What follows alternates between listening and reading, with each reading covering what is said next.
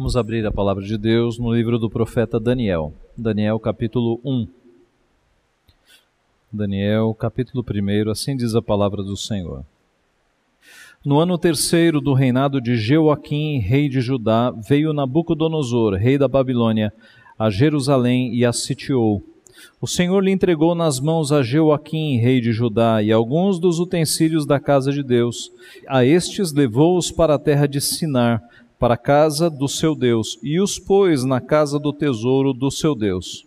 Disse o rei a Aspenaz, chefe dos seus eunucos, que trouxesse alguns dos filhos de Israel, tanto da linhagem real como dos nobres, jovens sem nenhum defeito, de boa aparência, instruídos em toda a sabedoria, doutos em ciência, versados no conhecimento, e que fossem competentes para assistirem no palácio do rei e lhes ensinasse a cultura e a língua dos caldeus. Determinou-lhes o rei a ração diária, das finas iguarias da mesa real e do vinho que ele bebia, e que assim fossem mantidos por três anos, ao cabo dos quais assistiriam diante do rei entre eles se achavam dos filhos de Judá Daniel, Ananias, Misael e Azarias. O chefe dos eunucos lhe pôs outros nomes, a saber, a Daniel, o de Beltesazar, a Ananias, o de Sadraque, a Misael, o de Mesaque, e a Azarias, o de Obed-nego. Resolveu Daniel firmemente não contaminar-se com as finas iguarias do rei, nem com o vinho que ele bebia. Então pediu ao chefe dos eunucos que lhe permitisse não contaminar-se. Ora, Deus concedeu a Daniel misericórdia e compreensão da parte do chefe dos eunucos.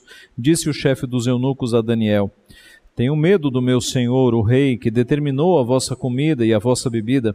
Por que, pois, veria ele o vosso rosto mais abatido do que o dos outros jovens da vossa idade? Assim poríeis em perigo a minha cabeça para com o rei.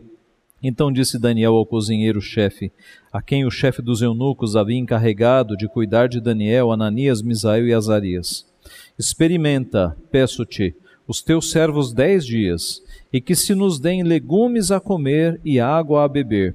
Então se veja diante de ti a nossa aparência e a dos jovens que comem das finas iguarias do rei. E segundo vires, age com os teus servos. Ele atendeu e os experimentou dez dias. No fim dos dez dias, a sua aparência era melhor. Estavam eles mais robustos do que todos os jovens que comiam das finas iguarias do rei. Com isso, o cozinheiro-chefe tirou deles as finas iguarias e o vinho que deviam beber e lhes dava legumes. Ora, a estes quatro jovens Deus deu o conhecimento e a inteligência em toda a cultura e sabedoria, mas a Daniel deu inteligência de todas as visões e sonhos. Vencido o tempo determinado pelo rei para que os trouxessem, o chefe dos eunucos os trouxe à presença de Nabucodonosor. Então o rei falou com eles, e entre todos não foram achados outros como Daniel, Ananias, Misael e Azarias por isso, passaram a assistir diante do rei. Em toda a matéria de sabedoria e de inteligência, sobre o que o rei lhes fez perguntas, os achou dez vezes mais doutos do que todos os magos e encantadores que havia em todo o reino. Daniel continuou até o primeiro ano do rei Ciro. Vamos orar mais uma vez. Santo Deus, eterno Pai, mais uma vez estamos diante da tua santa palavra, desejosos de ouvir a tua voz, desejosos, Pai, de sermos confrontados pelo Senhor, corrigidos pelo Senhor, naquilo que nós temos errado na nossa vida. O Senhor conhece a nossa vida e o Senhor pode usar agora a tua palavra e este servo limitado para falar ao teu povo. Usa então, Pai, com o poder do teu Santo Espírito para que a tua palavra entre nos corações e produza transformação, que nós, teu povo, andemos em santidade e de acordo com a tua vontade. Usa esse registro tão antigo para que nós possamos aprender do Senhor e sermos instruídos pelo Senhor e transformados pelo Senhor. É o que nós pedimos humildemente, em nome de Jesus. Amém. Eu não vou correr num domingo eu não vou correr num domingo. Esta foi a resposta de Eric Liddell ao saber que a sua corrida estava agendada para um domingo. Eric Liddell era um atleta profissional, era o favorito dos 100 metros rasos dos Jogos Olímpicos de Paris em 1924. E ele chocou a todos, e especialmente a imprensa esportiva, quando disse que de domingo, por causa da sua fé, ele não participaria de esportes e de competições. Alguns o chamaram de louco, mas Eric permaneceu firme nas suas convicções. O professor Neil Campbell, Campbell, um dos seus colegas de estudo e companheiro de atletismo, deu a seguinte é, declaração sobre a decisão de Eric Liddell. Liddell era a última pessoa a fazer festa a respeito desse tipo de coisa. Ele apenas disse: Não vou correr no domingo e mais nada. Ele muito se irritaria com qualquer coisa que, que fosse feita no dia do Senhor. Nós sabíamos, disse Campbell, que a decisão residia no seu caráter, e muitos dos atletas ficaram impressionados com isso. Sentiram que ali estava um homem preparado para se postar firme por aquilo que ele julgava certo, sem interferir com ninguém e sem ser dogmático. Assim, meus irmãos, por causa desta recusa de Eric Liddell, que era o favorito para os 100 metros rasos, de correr num domingo, ele foi disputar uma prova mais difícil, que não era a sua especialidade, que eram os 400 metros rasos, modalidade que ele nunca tinha pensado e nem se preparado para competir. E o curioso é que Eric Liddell não apenas ganhou a prova dos 400 metros rasos, como estabeleceu um novo recorde mundial nessa modalidade que ele nunca tinha corrido. Deus honrou a integridade de Eric Liddell. E a história deste nosso irmão acabou se transformando num filme, Carruagens de Fogo. E acabou perenizando uma música que sempre que se fala de corrida ou de velocidade, toca-se aquela música. É a música do filme Carruagens de Fogo, filme que foi feito por causa do testemunho firme da sua convicção, dos seus princípios, de um irmão nosso no passado, que não se dobrou aos calendários do mundo. Meus irmãos, esse é o tipo de integridade que cada vez mais é, é, cada vez mais difícil de nós encontrarmos nas pessoas, esse tipo de firmeza. O mundo sofre uma crise de integridade. As pessoas geralmente não têm mais princípios. Você vê desonestidade em muitos setores, infidelidade, corrupção, maldade. Costuma-se dizer que cada pessoa tem o seu preço. Cada pessoa está disposta a vender-se dependendo do valor que lhe for oferecido. Às vezes isso, e muitas vezes isso tem entrado até dentro das chamadas igrejas evangélicas. E não são poucos os escândalos que de vez em quando a mídia retrata de pastores envolvidos em corrupção, em negociatas, em política e até em imoralidade. A maioria da nossa sociedade não tem mais palavra. Houve um tempo em que um aperto de mão fechava negócio. Houve um tempo em que a palavra do homem valia mais do que um papel escrito. Hoje, para que a nossa palavra seja reconhecida, você tem que fazer um contrato, assinar, e a tua assinatura tem que ser reconhecida por uma autoridade pública. Porque o nível de desonestidade chegou a um ponto nesta nossa sociedade que ninguém confia mais em ninguém.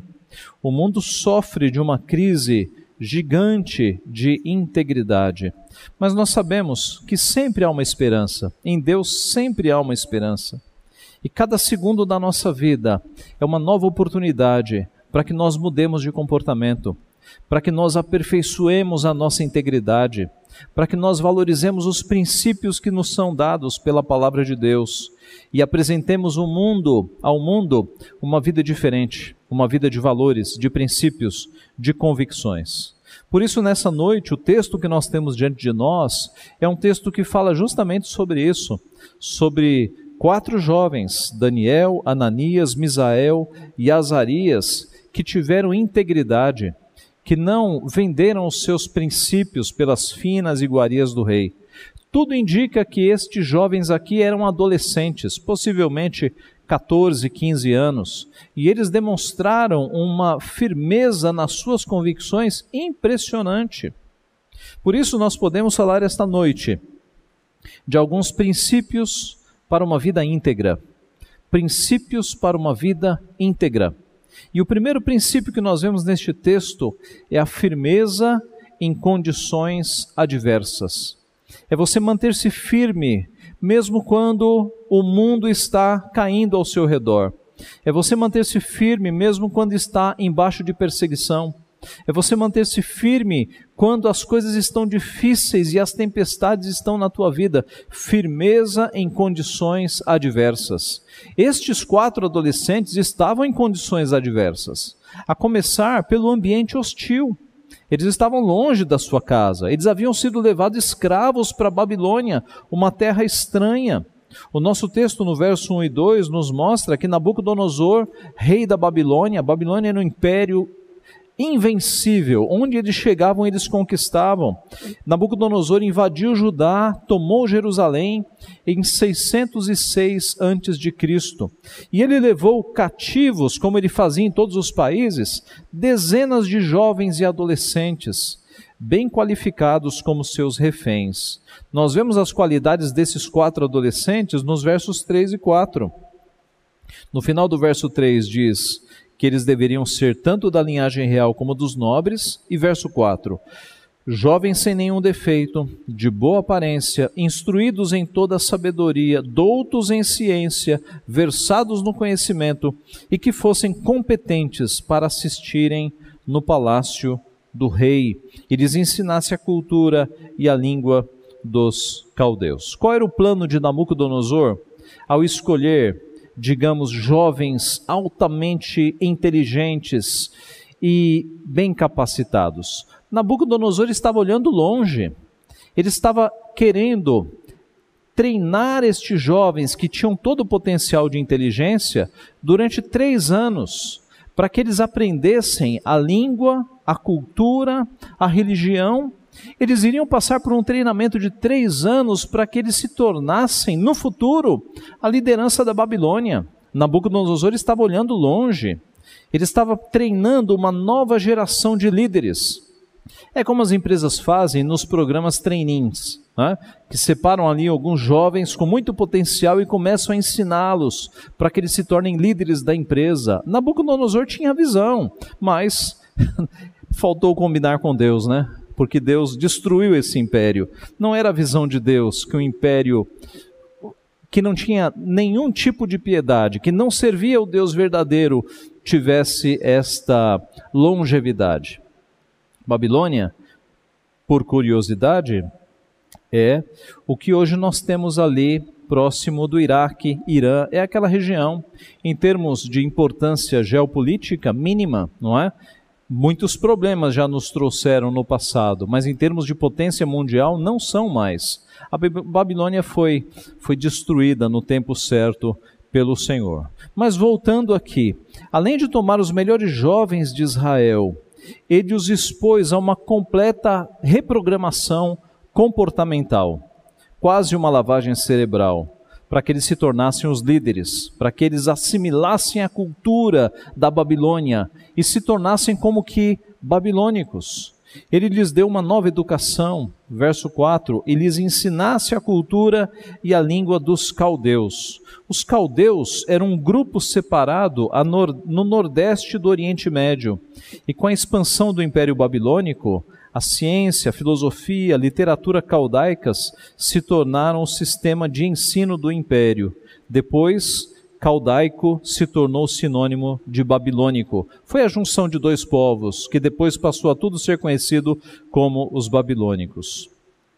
Certamente neste treinamento de três anos, eles seriam ensinados em matérias como matemática, astronomia, história natural, agricultura, arquitetura. E essa nova educação tinha o objetivo de apagar as raízes de Israel, de apagar a religião do seu coração e os transformar em babilônicos. Nós vemos que fez parte dessa reprogramação a mudança dos nomes, porque o nome é a nossa identidade. Então, para que apagasse qualquer resquício de identidade passada, eles receberam novos nomes. Nomes que eram nomes ligados às divindades babilônicas, para que eles assimilassem mesmo aquela religião. Nós vimos isso no versos 6 e 7. O verso 7 diz assim: O chefe dos eunucos depois outros nomes a saber, a Daniel o de Beltesazar, a Ananias o de Sadraque, a Misael o de Mesaque e a Azarias o de Abed-nego. Meus irmãos, eles mudaram tudo na vida desses jovens, mas mesmo assim, Daniel não se esqueceu do seu Deus. Veja o verso 8. Resolveu Daniel firmemente não contaminar-se com as finas iguarias do rei, nem com o vinho que ele bebia.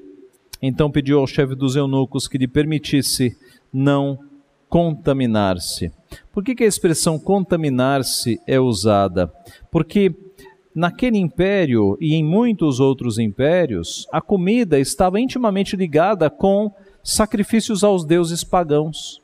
Então, aquela comida que era alimentação dos jovens já tinha sido antes um, uma oferenda, um sacrifício aos deuses pagãos.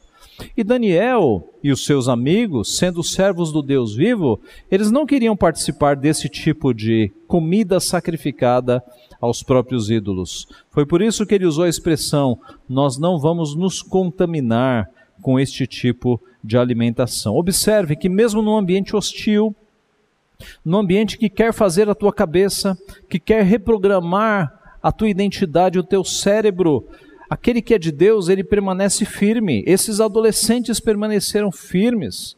A pessoa íntegra pode trabalhar numa empresa onde muita coisa errada acontece, mas ela pode continuar íntegra, sem se corromper, sem participar dos arranjos e coisas erradas que são feitas.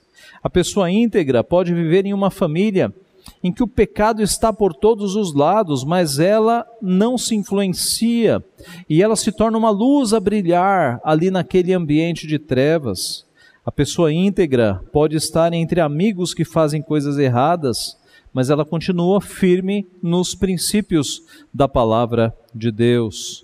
A pessoa íntegra pode até viver num ambiente anticristão, cercado de pessoas que não temem a Deus, mas ela não se curva, não abre mão dos seus princípios, da sua fidelidade a Deus. Além disso, Daniel e os seus amigos estavam sozinhos. É mais fácil nós sermos firmes quando estamos em grupo, não é?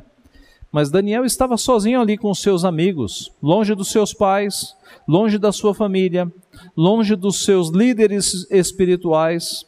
Talvez se fossem jovens que estivessem seguido seguindo uma religião por obrigação, este seria o momento de total liberdade, não é?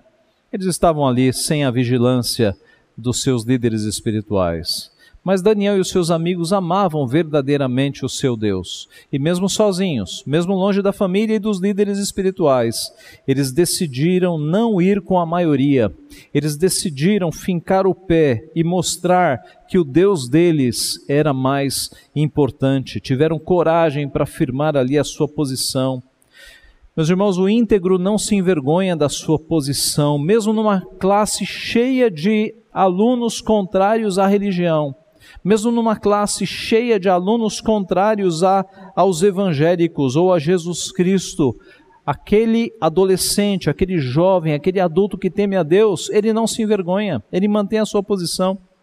Eu me lembro que alguns anos atrás, um pastor amigo meu, ele recebeu o pedido de uma sobrinha sua que trabalhava, que estudava no ensino no ensino médio, eu não sei como é o nome disso hoje, é o equivalente ao segundo grau, né? Ensino médio. Porque o professor de.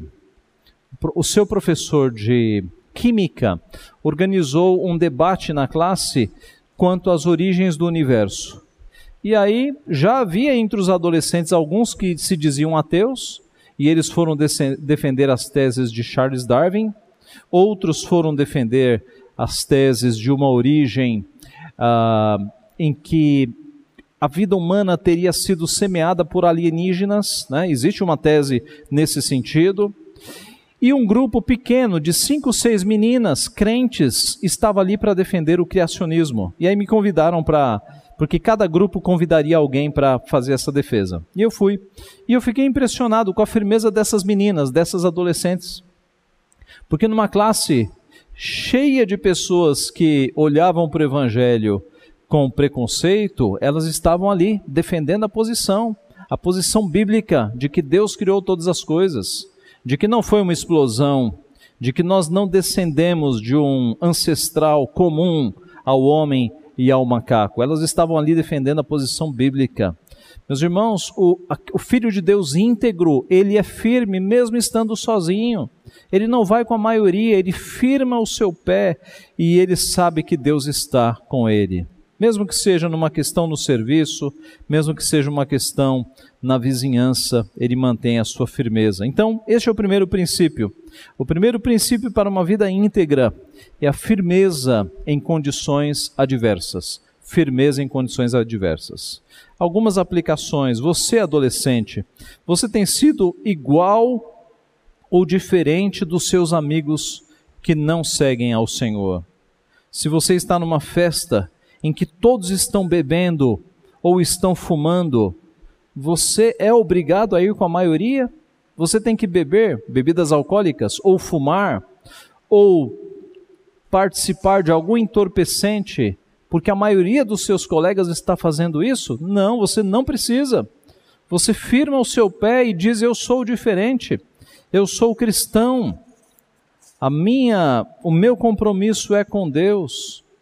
Se você está entre amigos que estão fazendo coisas erradas, você não precisa seguir o caminho desses amigos. Você deve se lembrar, assim como Daniel e seus amigos, de que importa obedecer a Deus em primeiro lugar. E os adultos? Você tem sido diferente das outras pessoas no seu modo de falar, no seu modo de vestir, na sua forma de se portar e responder às pessoas? nos lugares que você vai, nas coisas que você faz ou não faz, há diferença na tua vida? As pessoas olham para você e desconfiam que você é crente, que você é cristão? As pessoas perguntam para você: Ei, por um acaso você é crente, você é evangélico? Eu notei. As pessoas fazem isso. Se fazem é porque você está no caminho certo. A nossa vida tem que ser diferente de fato. Em primeiro lugar, para uma vida íntegra, é a firmeza nas condições adversas. Em segundo lugar, é a não ilusão com os prazeres do mundo. A não ilusão com os prazeres do mundo. Veja o verso 8.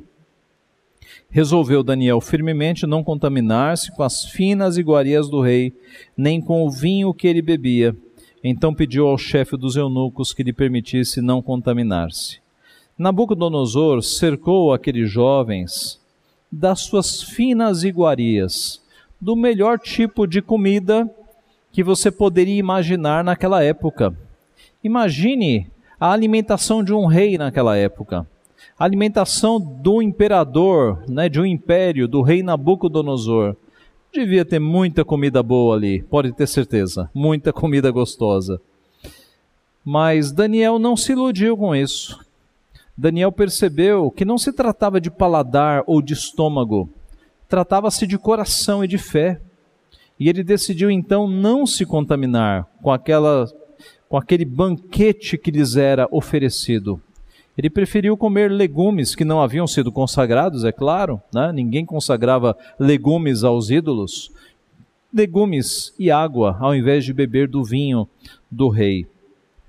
Aquelas comidas dentro do paganismo estavam comprometidas com os deuses pagãos. Daniel e os seus amigos não se iludiram com aqueles prazeres da mesa, né? com aqueles prazeres temporais que foram oferecidos.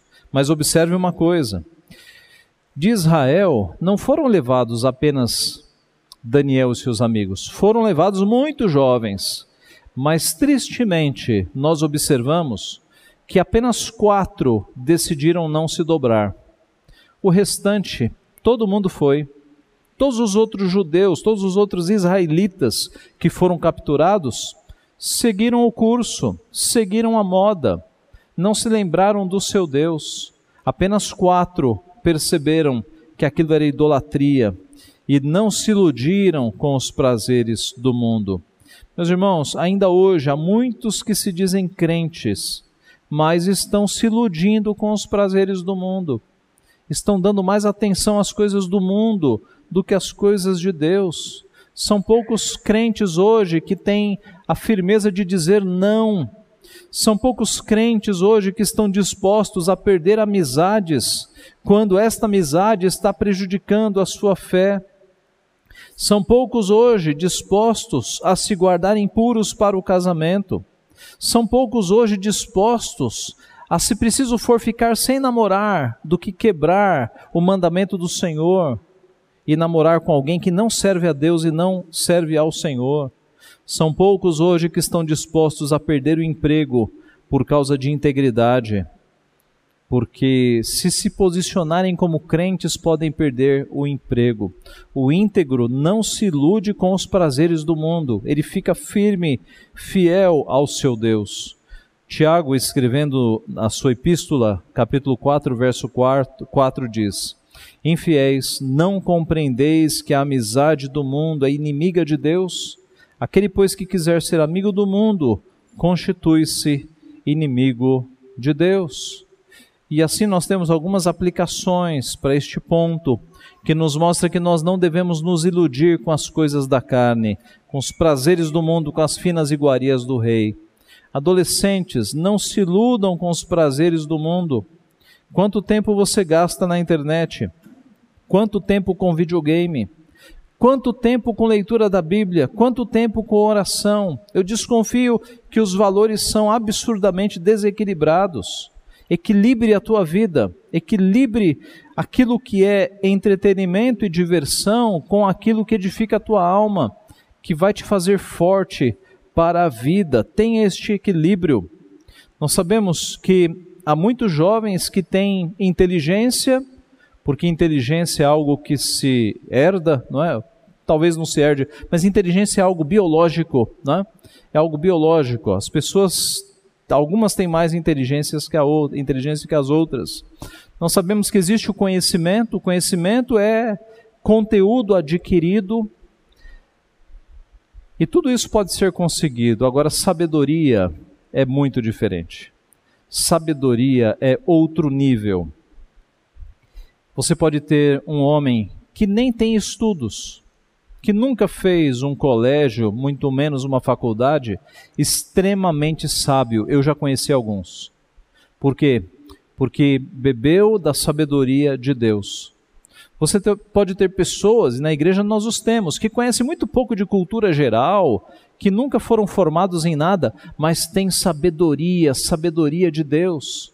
Então, adolescentes, não fiquem tão preocupados em inteligência e conhecimento, corram atrás da sabedoria, porque é a sabedoria que vai te ajudar a tomar decisões na vida.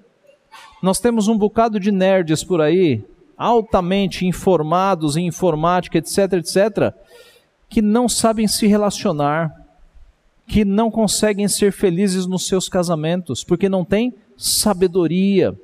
A sabedoria nós adquirimos na palavra. Então, jovens, adolescentes, busquem sabedoria. É isso que importa para as decisões da vida e você vai ter que tomar um bocado de decisões. E nessa hora, a sabedoria faz toda a diferença. Salomão disse, na verdade, o salmista disse que a tua lei me faz mais sábio do que os mais velhos. É possível um adolescente ser mais sábio do que uma pessoa idosa? É possível, se ela tiver bebido bastante sabedoria. E eu já conheci alguns adolescentes bastante sábios, pouca idade, mas muito conhecimento bíblico, muita sabedoria que vem do Senhor. Adultos, quanto tempo você gasta com televisão, séries, filmes, redes sociais? Será que não há um desequilíbrio na tua vida também? Você tem lido a Bíblia? Você tem orado? Você tem equilibrado entretenimento com vida com Deus? devoção a Deus. Os prazeres do mundo geralmente arrastam as pessoas, e as pessoas gostam muito mais das coisas do mundo do que das coisas de Deus. Um pequeno teste. Você já imaginou se o teu pastor todo domingo pregasse por 90 minutos, uma hora e meia pregando? Eu desconfio que para alguns isso seria uma tortura. Uma tortura. Isso te soa agradável ou desagradável? Você ir numa igreja e ouvir um pregador por uma hora e meia. Agora observe, uma partida de futebol tem uma hora e meia. Tem até, tem até mais, porque tem um intervalo aí no meio, né? Mas são 90 minutos de bola no campo. E possivelmente alguns de nós não tenhamos problema nenhum em assistir uma partida de futebol. Assistimos com tranquilidade. Onde é que está o nosso coração? Por que, que os mesmos 90 minutos são tão agradáveis em entretenimentos e são tão penosos e torturo, torturantes quando se refere a alguma, alguma coisa da palavra de Deus? E um filme no cinema? Quanto tempo dura um filme no cinema? Duas horas? Tem filmes que levam três horas de duração. E as pessoas ficam lá, não saem nem dos seus lugares, nem têm coragem de ir no banheiro, de acordo, dependendo do filme, não é isso? Por que, que é tão fácil assistir um filme de super-heróis de três horas e é tão penoso ouvir uma hora de pregação? É porque o nosso coração não está muito afinado com as coisas de Deus. Por isso que é penoso. Porque se o nosso coração amasse a Deus verdadeiramente, seria o contrário. Nós nos agradaríamos mais em ouvir palavras de Deus do que entretenimento que o mundo oferece. Onde é que está o teu coração, afinal? Quais são as coisas que você ama, afinal de contas? O teu coração vibra pelo quê? Pelos prazeres do mundo ou pelos prazeres de Deus? O segundo princípio para uma vida íntegra é não se iludir com os prazeres do mundo. Eles são transitórios, eles são passageiros. As finas iguarias do rei não existem mais. Babilônia não existe mais aquele império foi destruído, foi derrotado. Mas o testemunho de Daniel e os seus amigos está aqui. E eles, creia, estão glorificados, nos aguardando quando nós partirmos. Terceiro princípio para uma vida íntegra: a luta pelo que é certo. A luta pelo que é certo. Veja o verso 10 a 12. Do verso 10 a 12, nós vemos então o chefe dos eunucos temendo por sua vida diante da proposta de Daniel. Daniel fala então ao cozinheiro-chefe, pede que ele seja alimentado com legumes e águas por dez dias. Faça o teste. Se no final dos dez dias nós estivermos com aparência mais fraca do que os outros, não precisa mais nos dar essa alimentação. O teste foi feito, o cozinheiro aceitou. E Note que depois de uma primeira negativa, Daniel não desistiu, ele insistiu para que o teste fosse feito. E o íntegro, ele age assim. O íntegro, aquele que defende os valores de Deus, ele não desiste na primeira tentativa. Se é para agradar a Deus, ele tenta outra vez, ele não desiste, ele não racionaliza. Bem, pastor, eu tentei, mas não deu, então o jeito foi pecar mesmo. Não. O íntegro, ele é persistente ele busca aquilo que é correto. Ah, pastor, eu queria fazer o certo, mas meu chefe mandou fazer assim, e sabe como é? Eu preciso do emprego. Meus irmãos, o íntegro, ele não negocia valores, e ele é firme nas suas convicções, ele luta para fazer aquilo que é certo. Aliás, meus irmãos, é, quanto a essa desculpa, né? Aquele emprego não me parecia muito certo, mas as portas foram se abrindo. Às vezes essa é uma justificativa para pecado, né? Pastor, Deus abriu as portas e eu fui num caminho pecaminoso. A, a boa ilustração é olharmos para a desobediência de Jonas. Quando Jonas decidiu desobedecer o seu Deus, Deus o mandou para um lado e ele foi para o outro ele encontrou tudo aberto, todas as portas estavam abertas para desobediência. Não é? ah, o porto estava lá, a passagem estava lá, o navio estava pronto para partir, todas as portas abertas. Então não ache que portas abertas é sinal da aprovação de Deus, porque portas abertas para a desobediência nunca terão a aprovação de Deus. Não siga por este caminho. É preciso lutar pelo que é certo, é preciso lutar contra o pecado na nossa vida, é preciso lutar para que a vontade de Deus seja colocada acima da nossa própria vontade. Na oração do Pai Nosso, nós pedimos: seja feita a tua vontade, venha o teu reino. Mas no nosso dia a dia, por vezes, na maioria das vezes, nós queremos fazer a nossa vontade. nós queremos colocar em ação o nosso reino. Nós pedimos algo na oração dominical, mas na nossa vida nós demonstramos outra coisa. Nosso Deus é, foi quem disse: "Se fiel até a morte, e eu te darei a coroa da vida, até a morte, e eu te darei a coroa da vida." Então, o terceiro princípio para uma vida íntegra é lutar pelo que é certo. E eu pergunto aos adolescentes e jovens: até onde vocês estão dispostos a lutar para fazer a coisa certa? Até onde vocês estão dispostos a esperar pela vontade do Senhor? A esperar por aquela pessoa que você sabe que vai ser uma bênção na tua vida? Até onde você está disposto a esperar?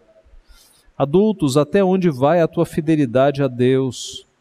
Você luta pelas coisas de Deus da mesma forma que você luta pelos teus direitos, pelas coisas que você tem interesse?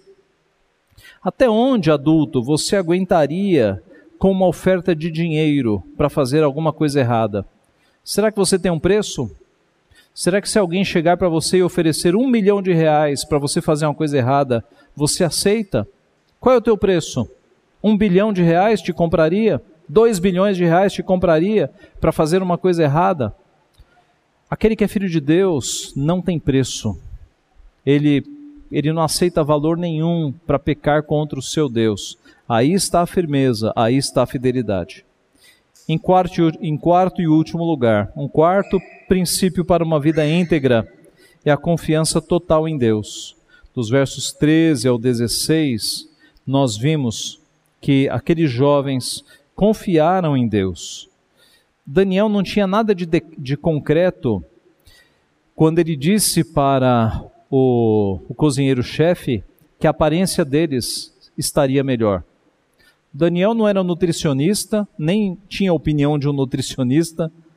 O que ele tinha de concreto era a sua fé em Deus. Era o que ele tinha de concreto. Ele sabia que Deus os abençoaria para que por meio de uma dieta de legumes e de água eles ficassem mais fortes do que os outros. O que ele tinha era fé, era confiança total em Deus. O íntegro confia no seu Deus. Em Gênesis 6:9, nós lemos que Noé era um homem justo e íntegro entre os seus contemporâneos. Na história de Jó, nós lemos que Jó era um homem íntegro e reto, temente a Deus e que se desviava do mal. No Salmo 26, o salmista diz: Faz-me justiça, Senhor, pois tenho andado na minha integridade e confio no Senhor sem vacilar. Deus honrou a fé daqueles jovens, de forma que, de fato, no fim dos dez dias, a sua aparência estava muito melhor, eles, eles estavam muito mais fortes do que todos os outros jovens. E não honrou apenas isso, Deus honrou a integridade daqueles jovens e deu a eles conhecimento e sabedoria de tal forma que, quando eles foram entrevistados finalmente por Nabucodonosor, as respostas deles e a sabedoria deles superavam em dez vezes aos, aos, uh, aos auxiliares lá, aos doutores e encantadores e magos que havia ali no reino. Eles foram honrados. E por isso, meus irmãos, eles passaram a assistir diante do rei. É o que nós temos aqui. E na sequência do livro de Daniel, nós vamos ver que estes jovens foram crescendo e crescendo e se tornando conselheiros dos reis. E Daniel atravessou o mandato, digamos assim, ou tempo de realeza de vários reis na Babilônia. Deus abençoou estes jovens. Eles se tornaram adultos, cheios de sabedoria, porque eles fizeram as escolhas certas quando eles eram adolescentes. Assim, meus irmãos, nós devemos ter esta integridade, nós devemos de fato lutar pelo que é correto e devemos confiar totalmente no nosso Deus. Algumas aplicações. A tua confiança em Deus é forte mesmo? Ou ao primeiro problema você já reclama da vida, abandona a sua fé, deixa de vir à igreja? Tem crente que é assim, né? Passa por problema, para de vir na igreja. É o equivalente a você estar doente e deixar de ir ao hospital. É só isso. Mas parece que é uma vingança contra Deus, já que Deus não me abençoou, já que Deus não fez a minha vontade, não cumpriu o meu reino, eu vou parar de ir na igreja como vingança. O Senhor ri-se das pessoas que fazem isso, não é? Quem somos nós para levantar algum tipo de vingança contra Deus, algum tipo de retaliação contra Deus? É como se uma formiguinha olhasse para nós querendo nos retaliar. Qual é o tamanho da tua confiança no teu Deus? Concluindo, meus irmãos, eu não vou correr num domingo. Eric Liddell, com esta frase, mostrou integridade. E essa integridade virou até filme, o que é triste. Isso mostra que há tão poucas pessoas íntegras no mundo que quando alguém obedece a Deus, isso é tão diferente que até vira filme. É algo em extinção nos nossos dias.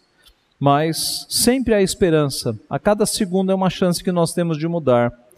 Se você levar a sério o teu compromisso com Deus, você vai buscar este caminho de integridade. Você não vai se curvar aos Nabucodonosores da nossa época, nem vai participar das suas finas iguarias, mas você vai ser um servo e uma serva fiéis ao teu Deus. Assim, se você quer uma vida de integridade, tenha firmeza quando as condições forem adversas. Mesmo que você esteja num ambiente hostil, mesmo que você esteja sozinho, Saiba que Deus está com você, você não está sozinho. Mantenha-se firme na sua convicção. Não se iluda com os prazeres do mundo, os prazeres do mundo são temporários. Os prazeres de Deus são eternos, nos acompanharão na eternidade. Lute pelo que é certo, não desista na primeira tentativa, persevere, lute por aquilo que é certo e confie totalmente no teu Deus Daniel e os seus amigos nos são exemplos de integridade. Eric Liddell nos é exemplo de integridade. Que nós sejamos exemplos de integridade às futuras gerações, elas já estão aí, precisam de exemplos que nós sejamos os exemplos de integridade para as futuras gerações. Que Deus assim nos abençoe. Amém.